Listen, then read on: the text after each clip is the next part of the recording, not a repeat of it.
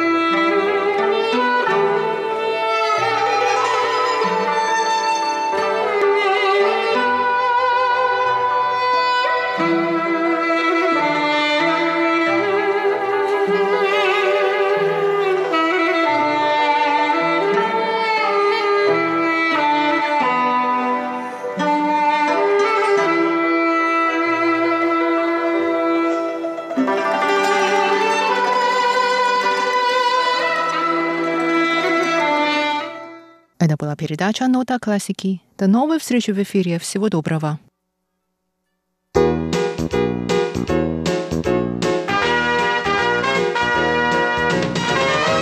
Здравствуйте, дорогие слушатели! В эфире почтовый ящик МРТ, и с вами